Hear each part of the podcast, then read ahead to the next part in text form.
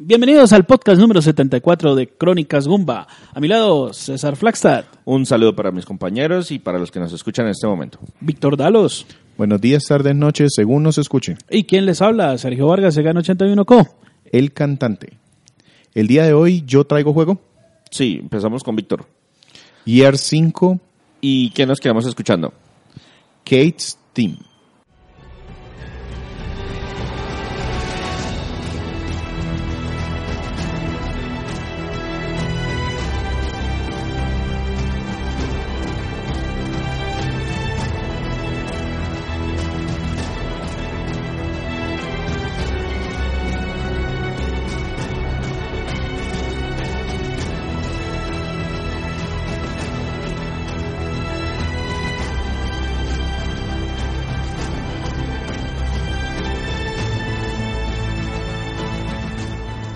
Víctor, Gear 5, una franquicia que previamente se conocía como Gears of War, nació en plataformas de Microsoft y todavía se quedó en la misma en los mismos dispositivos, pero no creo que usted lo haya jugado en Xbox One.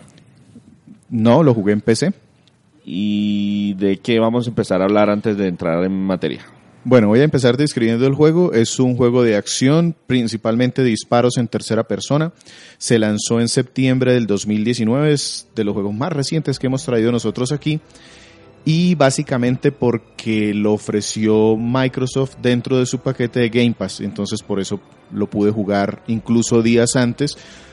Porque este juego, aparte de lanzarse en Xbox One, PC lo obtuvo de dos formas, a través de la Windows Store y a través de Steam. Todos el día de lanzamiento, con una ventaja que si tú tenías Game Pass Ultimate, ese que agrupa um, tener el de PC, el de Xbox One y el Gold, te lo dejaban jugar cuatro días antes. Yo tengo ese, no tengo Xbox One, pero es que pues costaba mil pesos Entonces, el mes, entonces eche- pues... Agréguelo al carrito.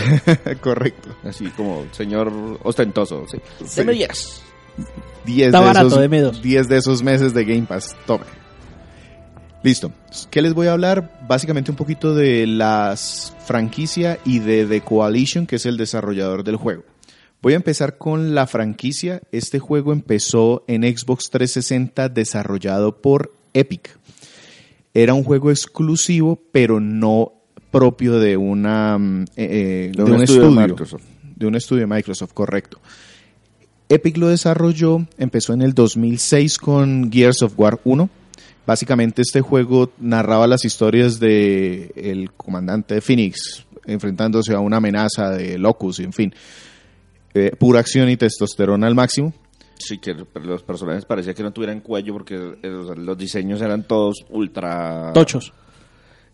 No sé si esa palabra existe en todos los países, pero así como, como que todos se volvieron fisiculturistas y se tragaron el cuello ahí en el proceso porque todo era o armadura o músculo, no había, Sí, ni- sí. no había nada intermedio. El, el cuello desapareció. Sí. O sea, la- la- las vértebras yo creo que quedaron fusionadas entre el cráneo y el, y, y el omoplato, supongo yo. Qué pena con los que nos, con los que saben de anatomía, ¿no? Pero pues, Luego, luego nos saltamos al 2008, en donde salió Gears of War 2. Se le dio un toque un poquito más oscuro al juego. De hecho, los desarrolladores Epic también en su momento hablaron de una inspiración muy fuerte en Resident Evil para manejar el tema de luces, cómo aparecían los enemigos, los monstruos en las cavernas. Saltamos de ahí al 2011 con el último juego de la primera trilogía, Gears of War 3, en donde se cerró todo este ciclo y las guerras del péndulo de, este señor Phoenix. El juego también desarrollado por Epic contó con una recepción buena por el juego como tal, pero con muchas críticas debido a diferentes prácticas que Epic empezó a implementar en la forma de monetizar un juego que se cobró a 60 dólares de salida. Y es que había un pase de batalla y ese pase de batalla o una expansion pass era casi que obligatorio para poder disfrutar el contenido completo en los modos de multijugador. Es decir, si yo no lo, si yo no lo adquiría, me quedaba rezagado y ya después no, hubiera podido, no me podía conectar con nadie. Correcto. Y ahí se supone que se acabó la historia de Gears. Resulta que llegó Play- esto, ex- PlayStation 4 y Xbox One Y una de las franquicias que la gente reconocía como fuertes de Microsoft era Gears, Sí, Gears eso of es prácticamente como si Sí. fuera propiedad directamente de ellos. Entonces Microsoft se dirigió a la gente de Epic y les dijo, oiga señores, esta franquicia que nosotros les financiamos, ¿en qué va? Necesito un juego para la nueva plataforma, la Xbox One, y Epic lo que manifestó y públicamente lo dijo, no tenemos ningún plan, no estamos en desarrollo, además ya se estaba viendo que el enfoque, o, o digamos que estaba pegando mucho más fuerte ya eh, PlayStation 4 desde el principio, entonces Epic no quería como dedicar muchos recursos a un solo juego. Había, había otro elemento, y es que uno de los creadores de la franquicia, Cliff Blesinski. Blesinski, eh, Había salido, había salido de Epic. Y ah, también Rod Ferguson, uno de los, digamos que cabezas por parte de, de, pues, o que trabajó con un estudio interno de Microsoft apoyando a mm, Epic, también estaba por fuera de, en ese momento de Epic. Entonces decidieron, ¿sabe qué? Negociemos y en el 2014 llegaron a un acuerdo. Microsoft compró la licencia Gears of War y montó un estudio para que empezara a trabajar en el primer juego de una nueva trilogía, en ese caso sería Gears 4. Hay un juego ahí intermedio que se llama Gears of War Judgment. Este también fue una colaboración de Epic y pues realmente se notó que no tenía Epic mucha intención de sacar el juego, recibió tuvo una recepción más bien fría y se supone que es una precuela de los eventos de la primera trilogía. Volvamos entonces al Gears 4, Gears of War 4. Ahí todavía En- se llamaba Gears of War. Sí, ahí todavía se llamaba Gears of War para mantener la como la marca, el registro. Entonces aquí es donde entra The Coalition, porque la intención de Microsoft era montar un estudio directamente para hacer el trabajo, pero empezó por allá en el 2010, a final del 2010, con uno de sus estudios en Vancouver. De hecho, originalmente era Microsoft Vancouver. Y se creó un estudio nuevo, Black Tusk Studio. Y Microsoft decidió darle este proyecto a Black Tusk. El problema es que ese estudio era de cinco personas. Y De los- Gears of War era una franquicia masiva de eh, alto nivel visual. De hecho, Ujú. era una de las que le exprimía duro el motor, precisamente porque Epic, que era su desarrollador, también era el creador del motor Unreal. Claro, estaba interesado en que se luciera técnicamente. Microsoft empezó a inyectar capital y Black Tusk se movió del sitio donde estaba originalmente. De hecho, Black Tusk es la mención de una montaña cerca donde estaban ubicados en bueno, Victoria, algo así, un estadio por allá en, en Canadá. Y se mudaron a Vancouver para quedar mucho más cerca a la filial de Canadá de Microsoft y empezaron a aumentar ese estudio hasta que se cambió el nombre y se empezó a llamar The Coalition en 2012. Realmente no ha hecho mucho más que juegos de Gears. Hizo una la versión Ultimate Edition de la primera trilogía que salió para PC y Xbox One. Luego Gears of War 4 en el 2016. Entonces estamos hablando que en el 2016, como Marcus Phoenix ya había hecho todas sus hazañas como gran guerrero, aquí, muchos años después, nos encontramos con su hijo, que tiene como un... Estaba en el ejército, igual que su padre, pero decidió convertirse en un outsider, como en un Como un mercenario. un mercenario algo así, y trabajaba para la gente más pobre en diferentes villas junto a dos acompañantes, Kate y Del, que es sus amigos de toda la vida. Pasamos entonces al 2019 y a Gears of 5 le quitamos el apellido Of War. of Wars por varios motivos. Sus desarrolladores dicen, mire, la verdad es que internamente siempre le hemos dicho Gears. Entonces el of Wars hace mucho tiempo no lo mencionamos, luego para nosotros fue una transición muy natural. Pero la historia también tiene algo de fondo porque se supone que en la primera trilogía se acabó con toda la amenaza que se cernía sobre el planeta y ya no había guerras. Entonces, en eso también cimentaron la decisión. Y un tercer punto es desde mercadotecnia porque Microsoft decidió lanzar una línea de juegos con ese nombre Gears. Entonces, Gear Pop, Gear Tactics. Entonces, la idea es que todos esos productos se identifiquen con el mismo nombre. Y no está de mal que también la, la, la nomenclatura con la que uno lo manejaba era el WoW, el. Gears of War, y eran las mismas siglas del God of War de, de- de PlayStation, entonces terminaba uno siempre confundido. ¿De cu- ¿De cuál de los dos juegos me está hablando? Ah, ya. Y ambos exclusivos, pero para consolas diferentes. Correcto. Eso es lo que más o menos les traía muy rápidamente. En este momento, este es el segundo juego de la trilogía, de la segunda trilogía, y se espera que para la siguiente consola de Microsoft llegue la última parte. Listo, Víctor. Entonces ya más o menos había mencionado algo de que ya no estamos hablando de Marco Phoenix, sino del hijo y un par de compañeros. Pero entonces, ¿de qué va la historia o la trama principal de Gears 5? Bueno, no voy a contar mucho porque el juego hace un muy buen trabajo en dar algunos giros de tuerca y no quisiera arruinarle ni esta historia ni la historia de los juegos anteriores para quien- aquellos que no lo hayan jugado. ¿Y por qué lo digo? Porque todos los juegos son secuenciales, es decir, la historia del 2 se ve influenciada por los eventos del 1 y así sucesivamente. Es decir, no es de esas trilogías en las que uno, hey, voy a empezar por el tercero. No, vaya, se devuelve, devuelve hacia el, Al uno. al uno. Y por lo menos la trilogía completa, Correcto. En este caso, no es indispensable jugar la trilogía, pero sí es aconsejable. Puedes empezar con el 4 y vas a tener ya un contexto de qué está pasando en el mundo y en el 5 entonces no te sorprende nada. Como les decía eh, anteriormente, empezamos con JD Phoenix, James Phoenix, que es el hijo de Marcus, es un soldado, es un gear, gear es como el término que se utiliza para referirse a estos grandes Esa soldados. especialización de, soldado. sí, eso era porque, si no estoy mal, es porque la organización se llamaba Cox. Co, engranaje. Es- esa organización es Coalition of Order Governments. Y eso, entonces, claro, como eran los engranajes, entonces cada soldado es un gear o un pedacito de, la, de la maquinaria. Correcto.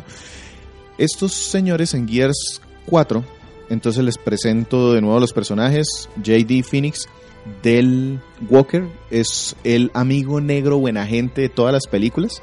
Sí, el sidekick por excelencia.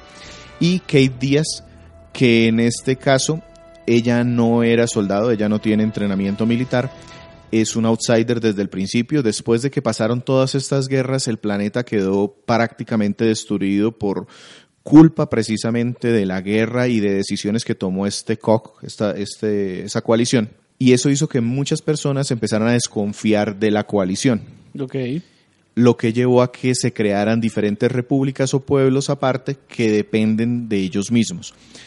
En el Gears 4 empezamos con estos tres personajes tratando de robarse una especie de fuente de energía o constructor que hay en una gran ciudad, como robándole a la coalición. Y al final de este Gears 4, que no voy a decir nada más, nos damos cuenta de que hay una nueva amenaza en el planeta. Este es el planeta Cera, está habitado por humanos y hay otras criaturas u otras razas que de algún momento surgieron para amenazar la existencia de los humanos. En este caso, esa nueva amenaza es una especie de evolución de los Locus, que eran los primeros monstruos que llegaron. Unos monstruos que llegaron no, sino que salieron de la Ahí tierra. estaban, ajá. Eh, Como que ahí estaban, algo los perturbó y... Somos los hombres topo y venimos a... No, Eh, a reclamar exacto. la superficie. algo por el estilo. Exactamente. Aquí esos hombres topo evolucionaron en una especie de inteligencia colectiva y ahora Sí. se llaman el enjambre. Y ahí hay unos temas porque al parecer no son ellos solitos, sino que los mismos humanos tienen las manos metidas ahí de por qué ellos existen. Entonces empezamos este juego, el Gear 5, de nuevo con JD Phoenix, pero ya trabajando para la coalición. Estamos Para recibiendo, exacto, volvimos a ser parte de la coalición porque encontramos que hay una nueva amenaza que puede ser igual o mucho más fuerte que la que ocasionó las guerras anteriormente. Nuestra primera misión es buscar los planos de una tecnología de una de las armas más poderosas durante esa guerra, el Hammer of Dawn o Martillo del Alba, y precisamente esa arma, el uso de esa arma fue lo que llevó a que la sociedad humana se disociara. Entonces estamos como haciendo el trabajo sucio para poner en riesgo de nuevo al planeta. La primera misión es esa, no quiero contar mucho más, sencillamente que más adelante nos vamos a dar cuenta que hay muchas, hay tensiones por ahí políticas, todos los trailers que ustedes puedan ver del juego le dan mucho peso a Kate, a la amiga de JD. De hecho, en, si juegan el 4, el Gears 4, casi parece que la historia es de ella más que la de JD. JD es el protagonista y todo lo que usted quiera, pero tiene tan poco peso y tan poca personalidad. Es un acompañante, o sea, uno juegue con ese personaje, pero él es como que acompaña la trama. Exacto. Realmente la historia principal es la de Kate y en este juego se termina de desarrollar por qué ella es tan importante y es que tiene algún tipo de vínculo con estos seres que están saliendo a amenazarlos. Ok. Y hasta ahí lo dejo. Listo. Entonces, pues decíamos que Gears siempre ha sido un juego de acción, de disparos en tercera persona. ¿Cómo se juega esta quinta entrega, slash sexta entrega, y qué tiene de diferencia, o qué es nuevo, o, qué varía, o, o es más de lo mismo? La respuesta corta es más de lo mismo, pero mejorado. Es un juego de acción en tercera persona, disparos y sobre todo coberturas. El- la generación de Xbox 360 y PlayStation 3 tenía muchos juegos de estos de disparos en tercera persona y cobertura y Gears era como el máximo exponente en Fue, algún fue momento. como el que el que empujó el, el, Exacto. el- el uso de la cobertura, porque Es- antes sí. uno era muy poquita cobertura y era más acción de, de ser agresivos y esquivar. En este caso es, hay tantas balas en el escenario que usted tiene que buscar en dónde refugiarse. Y el personaje hace la, mm, la acción de ponerse detrás, buscar barreras, disparar por encima, tratar de apuntar sin que le dispare. Entonces todo eso sigue estando aquí. Está muy bien desarrollado, el personaje se mueve mucho más fluido, es mucho más sencillo. No tuve nunca un problema porque el control me fallara para absolutamente desde, desde tirar granadas, recargar en el aire, todo eso funciona muy bien.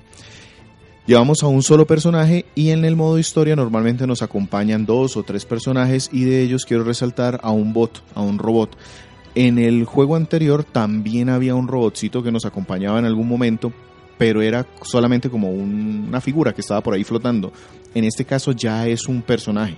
Yo le puedo dar órdenes, decirle que vaya a activar un switch, a que recoja municiones, a que me traiga un arma determinada, a que aturda o a que pase invisible con un camuflaje pues a través de unos enemigos para poner una trampa en algún lado. Es decir, este se volvió como una extensión de nuestro personaje. Ese es un gran agregado de, esta, de este nuevo juego. Y tengo entendido que en el modo de cooperativo alguien puede manejar también el... Correcto. Ujú. Y aparte, este personaje le, le pone como el toquecito que no tenían los anteriores y es que él mejora. Yo puedo conseguir en el escenario unas unidades y eh, unas piecitas y esas piecitas van sumando como si fuese experiencia y con eso yo modifico el robot y le puedo ajustar al estilo de combate que yo quiera. Sí, porque estos juegos eran muy clásicos en el sentido de que yo empiezo con el mismo personaje y termino con el mismo personaje que con el que empecé. La única diferencia es que voy consiguiendo armas más poderosas o más destructivas a medida que progreso.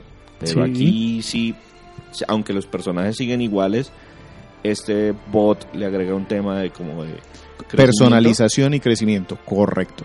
Entonces eso es una- un cambio y una mejora. El juego, la versión, el 4, yo también jugué el Gears 4 completico porque quería, hace muchos años había jugado el 2, fue el que jugué así como en mayor forma, y sobre todo el online. En este juego eh, decidí jugar el 4 completico y me aburrió un poquito el hecho de que tenía muchas hordas y zonas que interconectaban las hordas.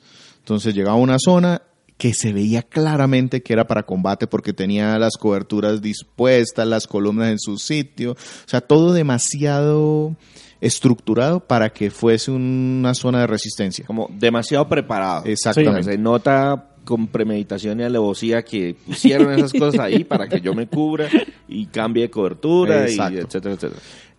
Y lo que yo hacía sencillamente era terminar una horda, buscar un pasillo para llegar a otra zona igual de preparada para hacer otra horda y así. En este juego se cambia un poquito el tema. De pronto el primer, el juego se divide en actos. Tiene cinco actos, cuatro, perdón, cuatro actos. Y cada acto está dividido en capítulos.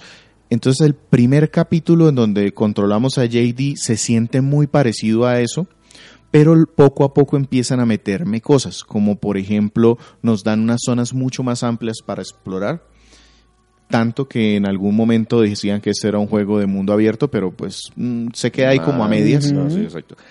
Hay áreas abiertas, pero no mundo abierto. Exacto. Y digamos que de capítulo a capítulo nos van cambiando un poquito la temática. Mm, Digamos que componentes al juego nos pone un escenario de mundo semiabierto, luego nos meten una mina, luego nos pone algunas zonas para explorar opcionales.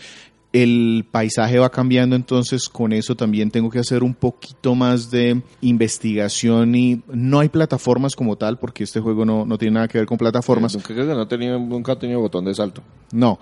El- Pero entonces aquí sí, por ejemplo, tengo que excavar o caer o activar máquinas, digamos que ya hay mucha más Un bo- variedad. Un, botón de acción. Exactamente.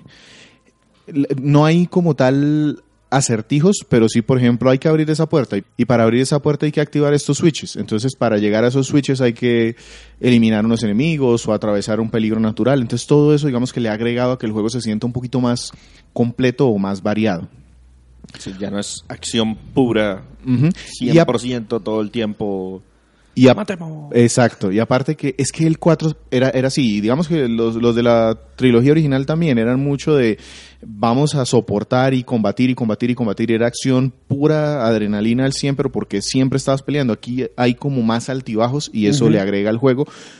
Cambia un poco el ritmo. Exacto, podemos explorar y explorar vale la pena porque podemos encontrar estos eh, elementos que nos ayudan a mejorar el robot o información, hay coleccionables. Entonces, digamos que todo eso ayuda a que la exploración tenga algún incentivo.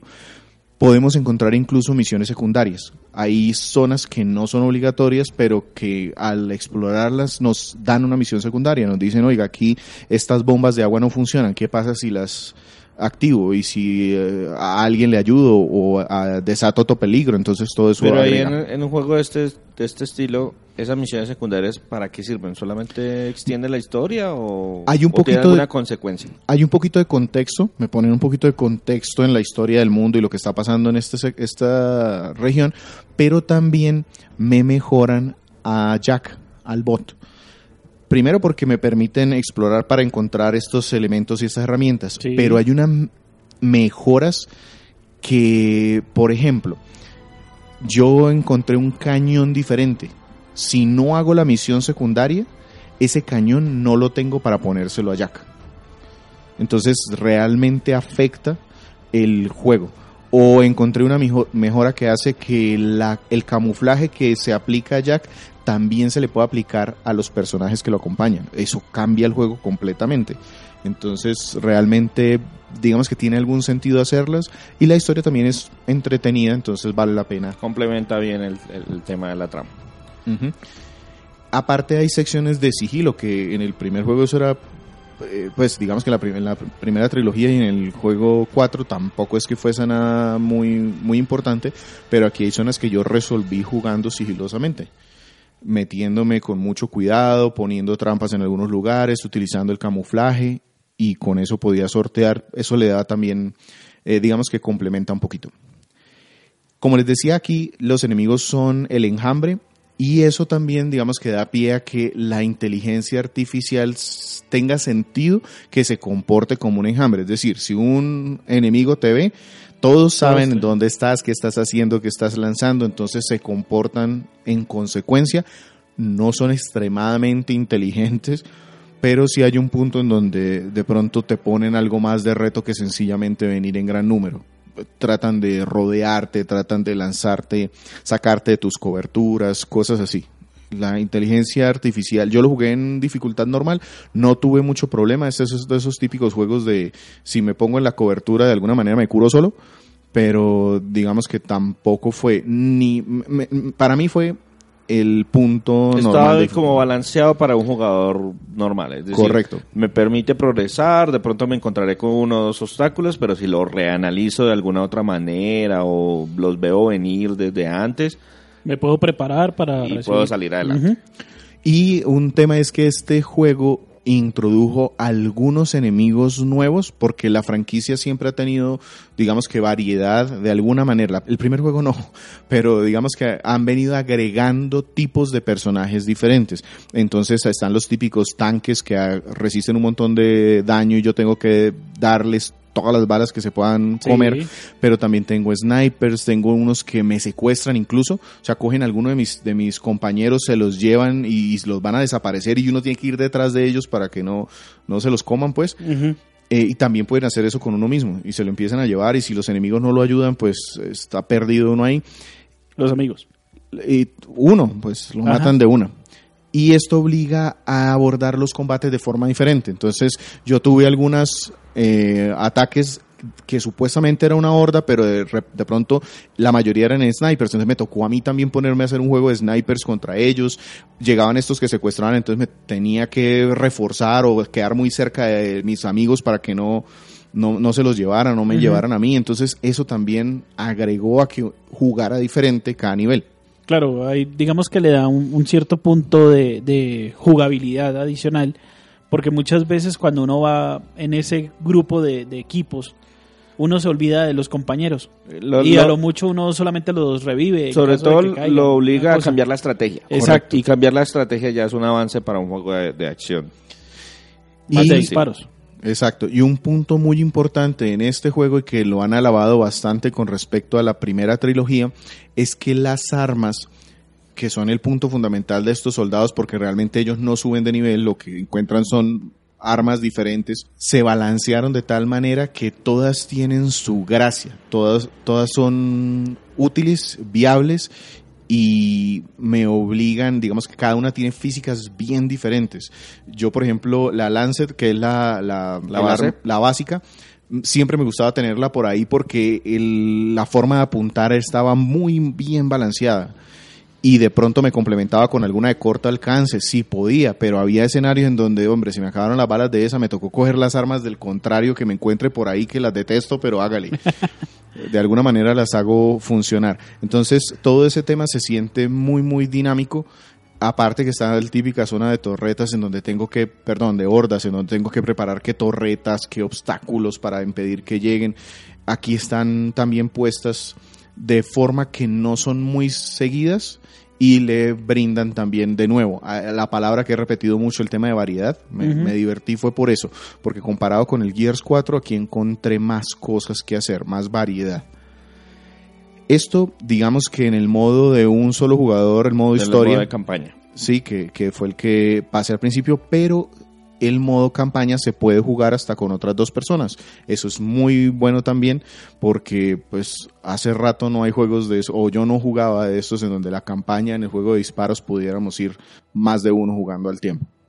Ahí termino digamos que lo básico de, de- de los personajes, pero definitivamente lo más fuerte de este tipo de juegos no es el modo de campaña. Si bien le agrega mucho, Sí, eso es un aspecto muy importante porque la campaña, pues venimos contando una historia más o menos interesante, con, su- con sus respectivos giros y nos permiten probar las diferentes mecánicas, pero el multijugador es el que realmente mantiene a la gente jugando. Yo me demoré unas 15 horas en pasar el modo historia, entonces si tú te compras un juego full y de pronto se te puede hacer cortico, pero la cantidad de contenido que prometió The Coalition lo cumplió con, con creces. Pues tenemos el modo horda, modo horda es que usted tiene 50 niveles uno tras otro, tras otro, tras otro, donde van aumentando la dificultad, pero también hay mejoras para los personajes que tú llevas. Debes seleccionar personajes que hayas desbloqueado, que estén en la historia, y ahí es donde de pronto está el juego porque especializan. Entonces, alguno es muy sniper, el otro es muy tanque, el otro recupera. El, aquí el único que lleva mal es Del, el negrito amigo de todos, porque él es como el mecánico, el, entonces él no mejora, el ingeniero. Exacto, el ingeniero. Entonces lo que mejoran son las torretas o las máquinas que él pone, pero él el- en los últimos niveles termina siendo muy eh, débil, frágil. Y, muy vulnerable. Exacto, y yo pues sufrí porque por el puro desconocimiento del primer juego que hice, se me hizo raro, todo el mundo cogió rapidito y el único que, eh, que quedó fue él, entonces listo, me voy, y cuando me di cuenta que ese era el cash por el cual nadie lo quería coger. Después de eso, propio de este juego está el modo de escape, que es un cooperativo que es mucho más cortico, es un mapa en el cual tú estás en un punto y tienes que tratar de salir de ahí en un tiempo determinado. Es muy divertido, hay mucha adrenalina. El único problema que tienes es que hay poquitos mapas. Eh, mm, The Coalition dijo que iba a poner más con el tiempo, pero pues por ahora hay muy poquitos. Y se supone que hay un, un editor de mapas. Yo la verdad en eso sí no me metí a probarlo y se supone que no puede probar lo que la gente pone. Y el típico versus, pero ese versus sí que tiene, tiene modalidades para tirar pa'l techo. O sea, Team Deathmatch, Solo, Dodgeball, King of the Hill. Bueno, ahí hay otro montón ahí que son clásicos cada uno con un objetivo diferente en modo versus. Entonces realmente hay muchas opciones y algo muy positivo es que funciona muy bien. Yo estoy en tercer mundo, con internet del tercer mundo y nunca tuve problemas para absolutamente nada. Tiene juego cruzado con Xbox One y PC. Entonces, eso también, aparte de que el juego es muy reciente, entonces pues por eso se, se consigue rápidamente, pero yo pude probar el del Gears 4 y también me funcionó bien, incluso, pues yo Sí. lo jugué justo antes de jugar este para poder seguir la historia. Y encontró gente Y encontré sin gente- problemas. En un minuto ya estaba jugando. En un minuto estaba jugando cualquier modo, porque es que para la reseña probé todo. Eh, pues no los del Versus, realmente en el Versus sí probé uno o dos nada más, pero me puse a probar todo para saber cómo funcionaba. Y sí, eh, un minuto tú ponías, eh, te empareja por nivel, te empareja por el tipo de las, las opciones que hayas seleccionado del modo y había gente. Y en un minuto ya estabas jugando. Entonces eso, Y este juego tenía un buen seguimiento para el modo competitivo. O sea, eh, Microsoft sacaba de su bolsillo para hacer sus torneos de Gears. Y yo incluso todavía he visto que ya hay torneos del Gears nuevo. Correcto. Y este juego tiene precisamente ese, esa intención por parte de Microsoft y es hacerlo parte de su circuito de deportes electrónicos, de juegos competitivos. No hay, hay ligas, pero digamos que no han despegado en el mismo nivel que de pronto otros juegos en el mercado, pero sí hay bastante respaldo para que lo hagan. Listo, Víctor. Entonces, hablábamos de que este es un juego o una franquicia que empezó de la mano de Epic Games, que eran los dueños del motor gráfico en su momento del Unreal Engine. Y ellos hacían y giraban y pulían todo lo que tuvieran que pulir para que se viera espectacular en el Xbox 360 y en su, y su correspondiente parte en PC. Tenemos un nuevo equipo, un nuevo desarrollador que no son los dueños del motor. ¿Cómo se ve Gears 5? Como dice César, Unreal Engine 4 sí es, es el motor que utiliza este juego, al igual que el Gears anterior.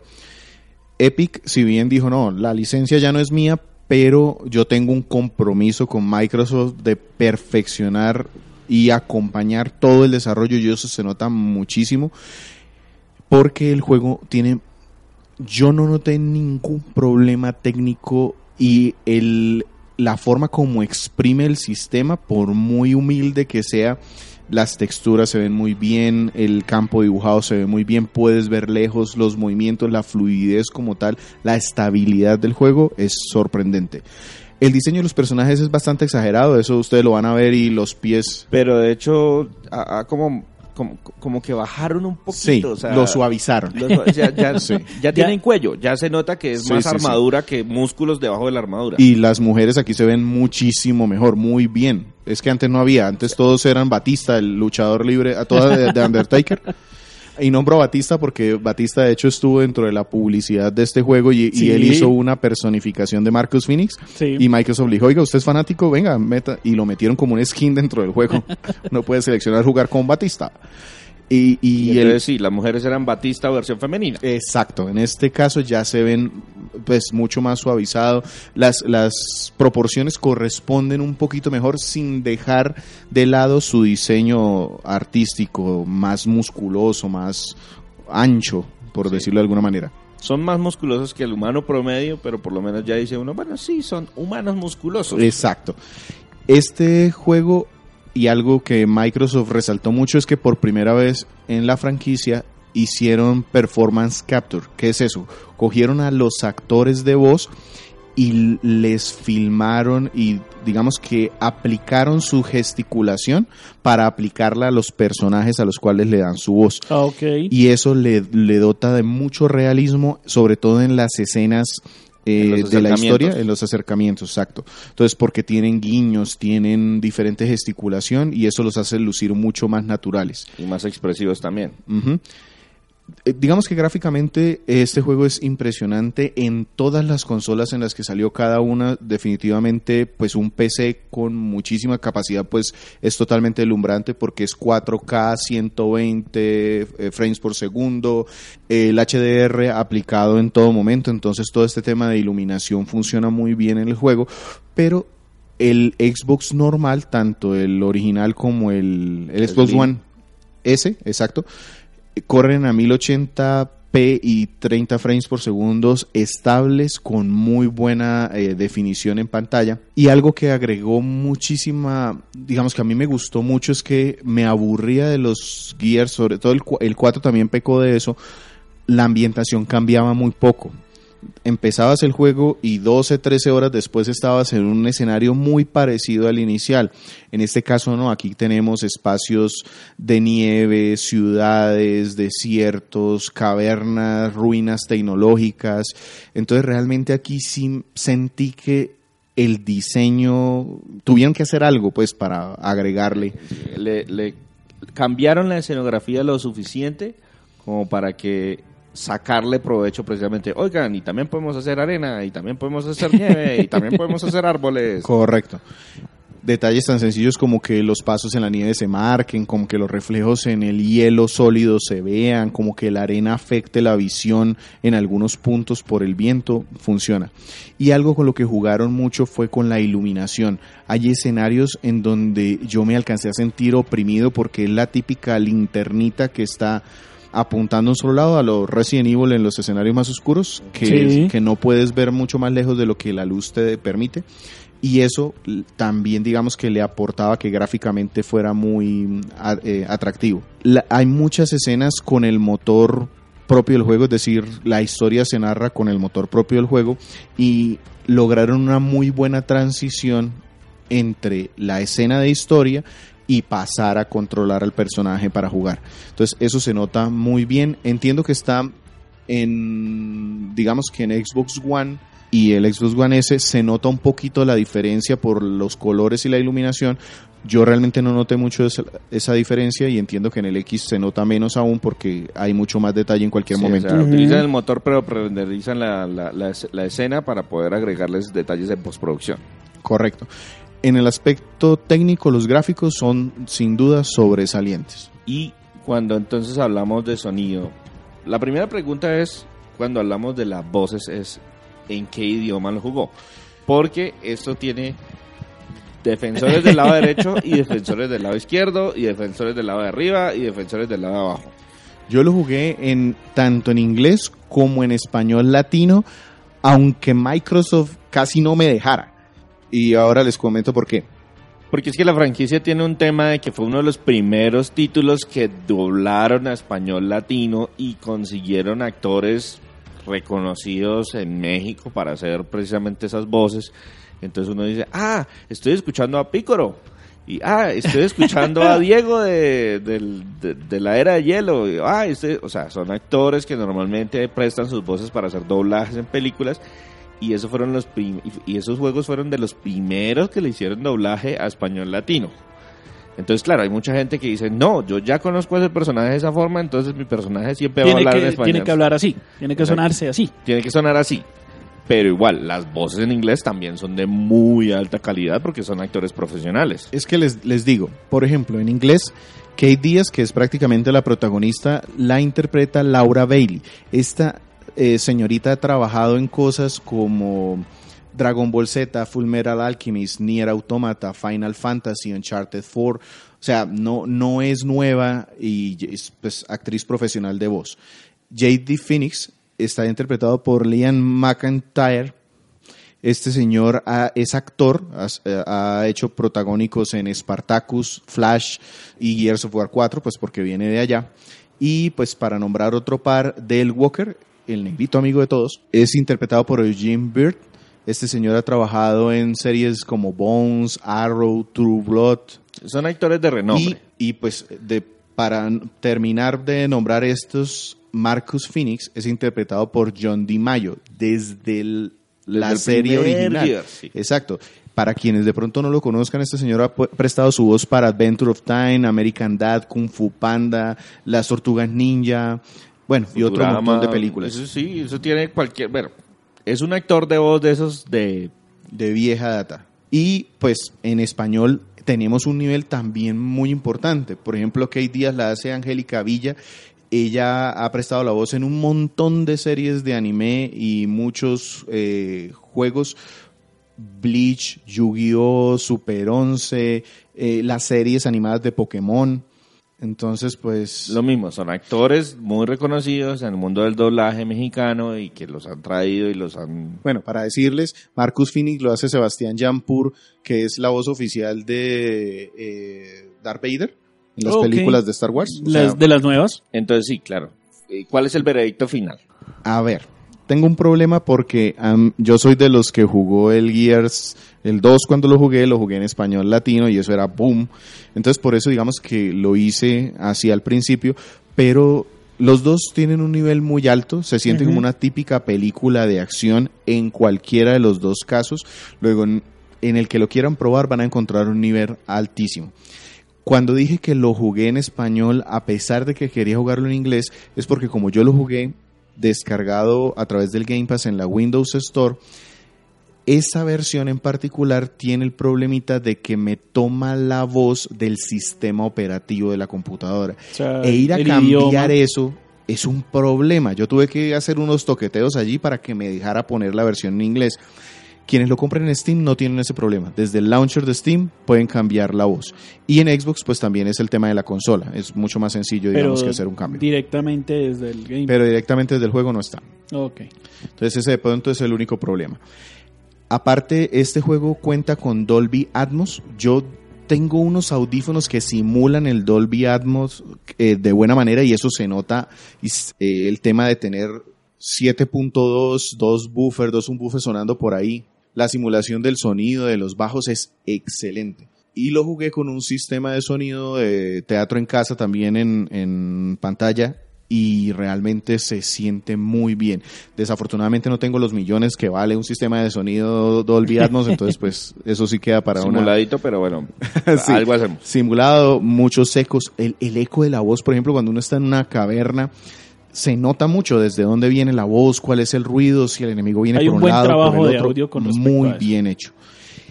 Y en cuanto a la música, el autor, digamos que principal es Ramin Djawadi. Hay mal leído, Una persona de la India. no, en realidad es un, él tiene raíces, dice, persas y alemanas. Ok. El caso es que él, para de pronto decirles un poquito de lo que él ha trabajado, este señor ha sido nominado al Grammy por diferentes series y películas. Él ha trabajado en Game of Thrones, Prison Break, Person of Interest, en películas como la primera de Iron Man, Pacific Rim y Warcraft. Entonces realmente también es una persona eh, reconocida en el medio. El tema es mucho más ambiental que canciones, digamos que fuertemente, aunque hay tonadas, digamos que muy activas cuando estamos en los combates, pero cuando ya estamos en la exploración todo es muy ambiental. Y algo, la música se siente, pero nunca digamos que estorba. El aspecto técnico también en cuanto al sonido, para resaltar. Listo, Víctor. Entonces, ¿qué nos quedamos escuchando antes de pasar a hablar de lo bueno, lo malo y lo feo de GR5? Nos vamos a quedar escuchando Family.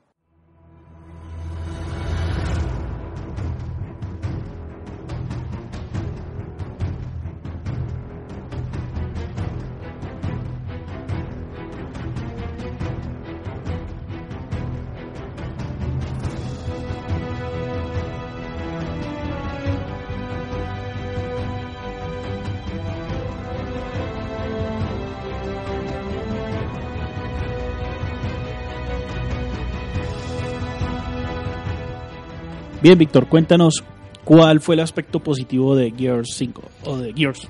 Gears. Tengo varios puntos.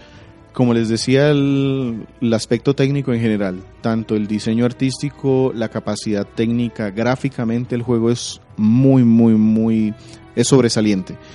En el punto de sonido también es definitivamente un título de esos AAA con todas las tres letras en donde hay mucho presupuesto, mucho desarrollo detrás. Funciona muy bien y es uno de sus puntos más fuertes. Como otro punto tengo el diseño de los escenarios y que ahora es a todo color. Es que eh, la primera de pronto era como muy... La primera trilogía era eh, tonos ocres y cafés. Exacto. Porque Oscuros. eso era lo que el Unreal Engine era bueno haciendo y también ocultaba de paso bastantes defecticos aquí y aquí efectivos sea. Y a partir de la nueva del nuevo motor Unreal, del Unreal 4, como que encontraron otra vez la paleta de colores. Correcto, como que sí, ahora sí, encontramos el rojo y el azul. Uy, puedo ser morado y verde. Sí, entonces eso se nota mucho y es muy agradable porque también eso le critica un poquito al juego anterior, a pesar de que ya era un Real 4. El juego tuvo una ambientación muy nocturna, muy oscura. Entonces casi todo se desarrolló, Que ya de pronto no era tan relacionado con el motor como sino como con la decisión artística. Veníamos de este estilo, entonces queremos mantenernos en lo mismo. Correcto. Otro punto positivo es la distribución del tiempo, es decir, la variedad que encontré entre la exploración, el combate y el sigilo. Si bien el punto número uno de este juego es el combate y la acción, el hecho de que me pusieran esas otras estancias de exploración y sigilo permitía apreciar más el, digamos, la, la acción. Sí. De nuevo, otra crítica al 4. No es un mal juego, lo que pasa es que este lo mejora en muchos sentidos. El, para tratar de, de mantenerte emocionado, el 4 caía en ese tema de que empiezo con una pistola, sigo con una ametralladora, luego voy con un lanzamisiles y luego vean un robot gigante. Sí, entonces como que todo va escalando para darte emoción en cada momento, eso está bien, pero este juego lo logra con la herramienta de variarte, entonces en un momento voy a explorar, en otro momento tengo sigilo, en otro momento me ataca una horda gigantesca, entonces eso también me hace apreciar la acción sin necesidad de magnificar en, en cada paso lo que llevo. No, no es una no es un escalamiento de poder, sino que es más un unos picos y valles de, de acción. Correcto. Otro punto que tengo es la variedad en la situación de combate. Todas siendo de acción, entonces el tema que les decía, combate de sniper, combate de asesinos, el tema del asalto o el tema de la horda pura y dura. Entonces eso también, eh, la variedad me gustó bastante. Y por último, la forma en cómo te ponen al corriente de lo que pasó en los juegos anteriores. Cuando yo digo es bueno jugar los anteriores es porque has desarrollado una historia y sigues qué pasó con ellos. Pero si no lo jugaste, aquí te lo presentan como la típica serie. En capítulos anteriores de Gears of War, ¡pum! Y te lo narran supremamente bien. Y está dentro del juego. Tienes tanto una crónica de lo que pasó en las primeras tres, eh, en las guerras del péndulo y todo esto, en los tres juegos originales, y en lo que pasó en la versión anterior. Listo, Víctor. Entonces, ¿qué viene siendo lo que le encontramos malo a Gears 5? Yo no puedo catalogar algo como malo, pero sí tengo varias cositas feas. Ok, entonces malo es malo que es eso que le arruinaría el juego a cualquiera. No tenemos ninguno, pero esos feos que son esos problemitas que molestan a Víctor específicamente, pero que puede que otras personas lo dejen pasar sin problema. El primero, que es algo, digamos, que me pasó a mí y en algunas personas que vi jugando, incluso con alguien que yo estaba jugando, me preguntó que si me había pasado que el juego se trabara o que tuviera un bug de que no le salía la acción para continuar. Por ejemplo, hay que abrir una puerta y para que la poderla abrir me tiene que aparecer un menú contextual, es decir, el menú de acción Sí. él me dijo, no, es que a mí nunca me apareció y me tocó reiniciar el capítulo. Eso pasa muy frecuentemente porque, por ejemplo, estás en una horda y si no mataste hasta el último de los enemigos, ese menú contextual no te aparece a pesar de que tú ya estás en el sitio donde debe aparecer. Debes matarlos a todos para poder continuar. Entonces, ese es un error porque yo muchas veces llegaba, pero es que esta es la puerta, ya llegué, aquí estoy con todos mis compañeros, ¿y por qué no me abre? Y resulta que me ponía a explorar y veía a uno de los malos por ahí agazapadito y que se había trabado en algún lado y por eso no me salía. Entonces, pues bueno, listo, lo maté y ya pude seguir. Para mí no fue un error porque me di cuenta que era eso. Pero digamos que eso es más un, un problema de diseño del, del juego como tal, ¿no? Es, Pues no, no sé si de diseño o pues de mm, ah, bueno, digamos que eso otro errorcito pequeño, yo me estaba muriendo y tenía un amigo al lado, un compañero al lado, se supone que él me podía recuperar, pero de pronto se quedaba combatiendo o se perdía por la ruta en la cual tenía que llegar a donde yo estaba, entonces me moría. Entonces, no es malo, no me dañó el juego, realmente pues así, me morí, pero pues no importa, podemos continuar. Pero sí fueron errorcitos de ese estilo. Entonces yo creo que lo del menú contextual y lo de los enemigos que nos llegan son problemitas Son- menores. son- sí, son problemas menores que, que, que lo- que pueden fastidiar por ratos. ¿Algo adicional? Sí, tengo un par. La narrativa y el mundo abierto, si yo comenté que estos le dan variedad y le agregaron al juego, les faltó algo como para que dijera yo, es la qué buena historia, o sea, les o, o- o qué, qué buen mundo abierto, o sea, agregan, pero no llegan a ser el, realmente deslumbrantes o del nivel que de pronto es la acción o son los otros puntos, como que se quedaron corticos, les faltó algo para terminar de cuajar. O sea, que se nota que lo agregaron, que se nota que le hicieron esfuerzo, pero que de pronto no le pusieron tanto, Tanto énfasis empeño. como en otros. Exacto. Y tengo otros dos, la cantidad de veces que dicen mierda por minuto. Porque como trata de traerse esa, esa forma de hablar en las películas, entonces en español es mierda tal cosa, mierda tal pero cada minuto. O sea, es la cantidad de... Pudieron utilizar otras, variarlo un poquito, ¿no? Pero Otras bueno. expresiones que pueden significar o hasta lo mismo. variarlo. Sí. pon- ponerle dos o tres. O sea, ve. Y por último, la tienda de Microsoft como tal, la Windows Store. Sí. Porque tuve algunos detalles como por ejemplo lo del sonido que les decía, el hecho de tener que irme al sistema operativo para cambiar el idioma, pues yo sé que eso no depende de la Windows Store, pero Epi- eh, Steam sí lo permite y es el mismo juego. Y ese, el launcher le dice a uno escoja. Correcto. Y otro tema, yo tengo a que el juego se actualice automáticamente y no lo hacía como tal. Entonces, en alguna ocasión, cargué el juego, me dejó empezar a abrir y todo, y cuando ya iba a empezar a jugar la campaña, me decía, ay, tienes una actualización, y me cerraba.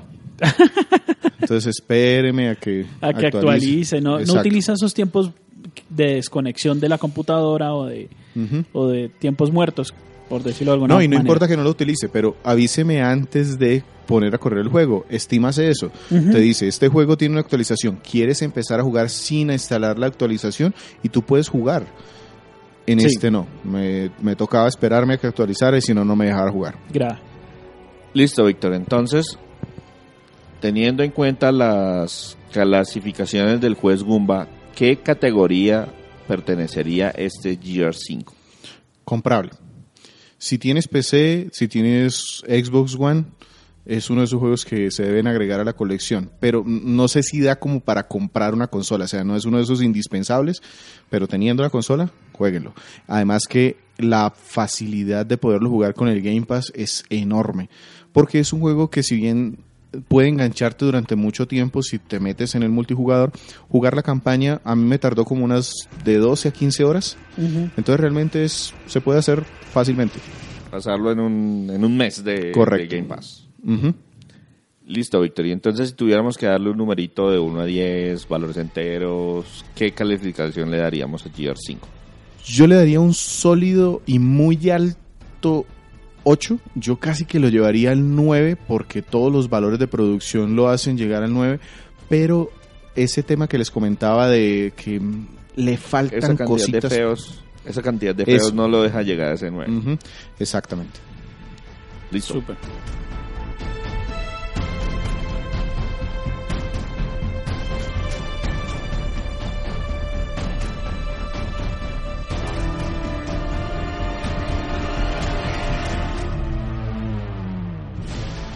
Antes de despedirnos, vamos a aprovechar para leer los comentarios que nos han dejado en diferentes fuentes de contacto.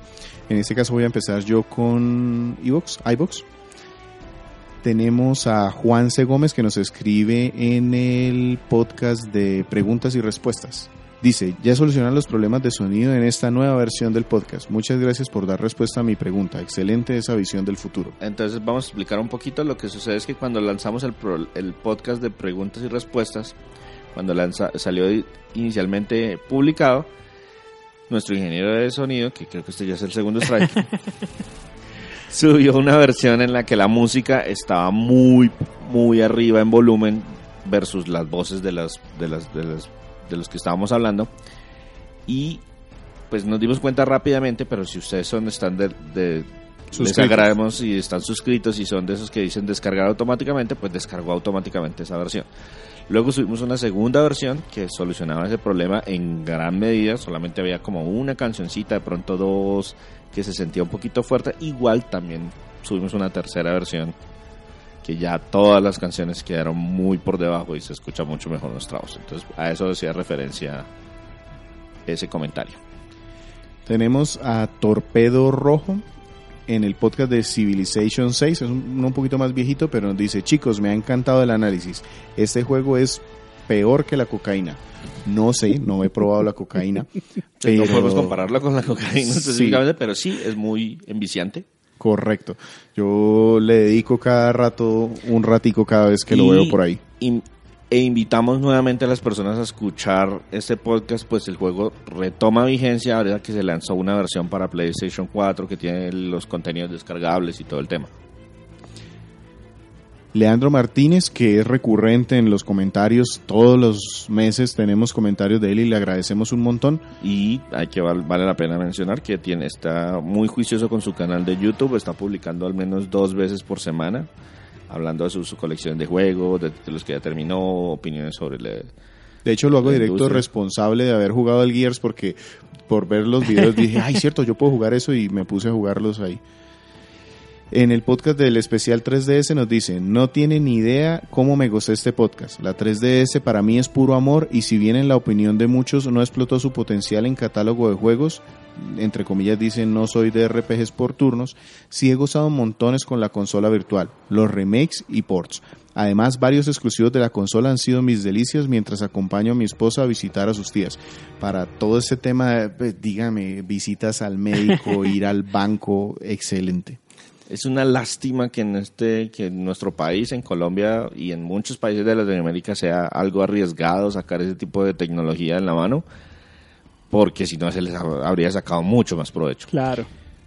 Leandro no solo nos dejó ese comentario, nos, también nos comentó en el podcast de Resident Evil 2.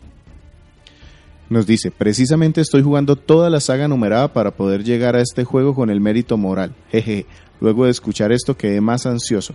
Me falta Resident Evil 0, el remake del 1, antes de poder ponerme con el eh, Resident Evil 2. Nosotros tenemos reseña de Resident Evil 0, por si quieren leerla, para la versión de GameCube, que lo jugamos en su momento. Sí. Y sí, debemos esa, esa reseña de Resident Evil Remake de GameCube o de pronto el 1 original de PlayStation, pero pues vamos poco a poco. Y gracias, Leandro. Y por último, en iBox tenemos en el, en el podcast de Ghostbusters de Video Game Remaster. Sebastián Penagos nos escribe, genial, sus comentarios son tan buenos que me hacen realizar una maratón de los audios y pedir por más. Si me permiten recomendar algunos juegos de terror, está Dusk, un reto shooter inspirado en Doom y Quake, Pathologic 1 y 2, a ver si puedo escribir a ver si pueden escribir del primero, ambos juegos espectaculares con un escenario y jugabilidad interesantes, o algunos de los juegos del estudio Frictional Games, creadores de Soma y Amnesia. Yo tengo esos ahí, pero es que... Pero es que es Víctor y Víctor para los juegos de terror. Ese se lo sacamos en cara de vez en cuando. Creo que ya o al primero de esos de Amnesia estaba por a punto de cumplir unos 10 años. Sí, Entonces, pues nosotros seguimos presionando. Dice, de antemano, muchas gracias por continuar con este maravilloso proyecto, ya que no es fácil grabar, editar y quedar para hablar, ya que ustedes son personas de mayor edad y tienen una cantidad de prioridades. Eso es cierto, somos personas ya de muy mayor edad. Yo acabo de cumplir 39 años ya. Sí, ahí dijera. estamos también. Tengan un buen día, tarde o noche. Muchas gracias. Y sí, sí, ya los años se sienten por aquí en las rodillas y esas cosas. Yo soy el más joven de. Bueno, a excepción de Andrés. Sergio, después de los 50 años, más joven, menos joven, es la misma cosa. Sí, exacto. Ya, si, si la diferencia no es de 10 años, usted no es más joven que nadie. Sí, ya cuando usted empieza a decirle a la presentadora de la televisión esa muchacha, ya ahí estamos mal. Bueno, yo por mi lado entonces tengo los, los comentarios en la página de Facebook, en nuestro podcast de la Nintendo 3DS. Nos escribe Bernardo Mesa Moreno y dice, todavía la juego, muy buena consola. Y es una consola que estará por ahí en el orden, por ahí unos cinco añitos más. pues eso también nos dice Rui Faber, que nos dice que la 3DS tiene vida para rato. Y pues si están quedados con el catálogo, como es mi caso, sí, efectivamente tiene Sí. vida para rato. También nos comenta Miguel Gómez que dice, todavía la juego, el cartucho de Yokai Watch está todo el tiempo en la consola. La biblioteca de juegos de 3DS es inmensa. Gracias por el buen podcast. Gracias a ustedes y efectivamente todavía hay muchos juegos pendientes de la 3DS. Yo creo que ya dentro de los podcasts no vamos a escuchar mucho, pero ya en menos de nada vamos a tener, pero vamos a empezar a tener reseñas retro de esa, de esa, de esa consola. Es impresionante cómo pasa el tiempo. Y no lo digo porque esté- me esté volviendo viejo, sino porque ya estoy viejo. en el podcast, perdón, en la en el aniversario de Paper Mario Thousand Year 2 que cumplió 15 años el pasado 11 de octubre y del cual compartimos nuevamente la reseña, nos escribe un comentario Alexander Garnica. Dice, felicidades algo tardías, niños, por su sexto aniversario. Y una duda, ¿ustedes no juegan en Android o en iPhone? Yo juego en Android, pero muy poquito. Y de hecho, soy muy especial para eso porque busco juegos que no requieran conexión, porque solo lo uso cuando estoy en algún sitio, algún viaje internacional o algo así que, que no me puedo conectar y la consola de pronto no me la puedo llevar. Ahí lo uso muy poquito y tengo un juego de cartas que se llama Solarica. Es lo único que realmente juego. Y, ah, no, mentiras, World of Goo. Ese juego de hacer construir torrecitas es Construir lo único que puentecitos con bolitas de... de tinta. Bueno, ni siquiera sé qué sea eso.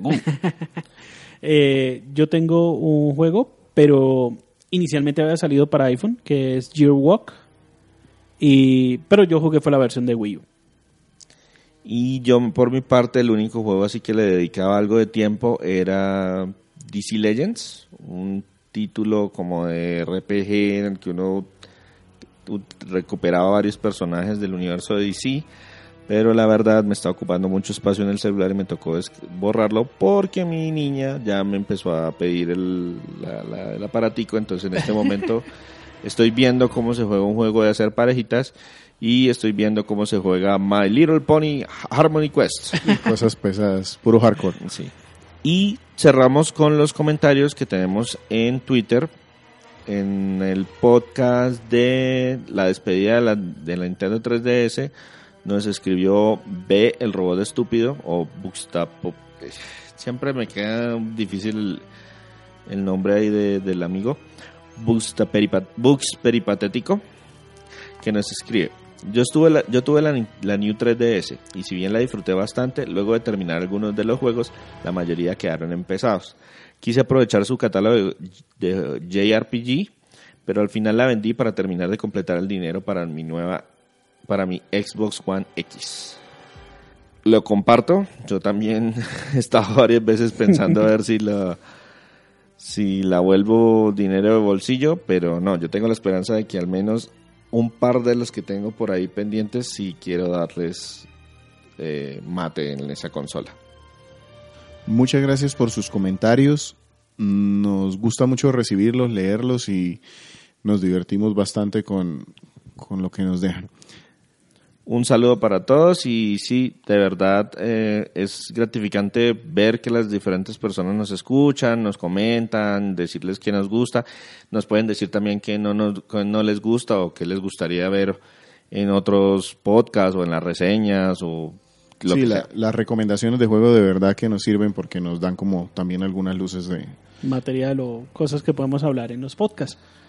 Nuestro podcast se publica de manera semanal en iTunes, iBox, Tuning Radio y recientemente en Google Podcast.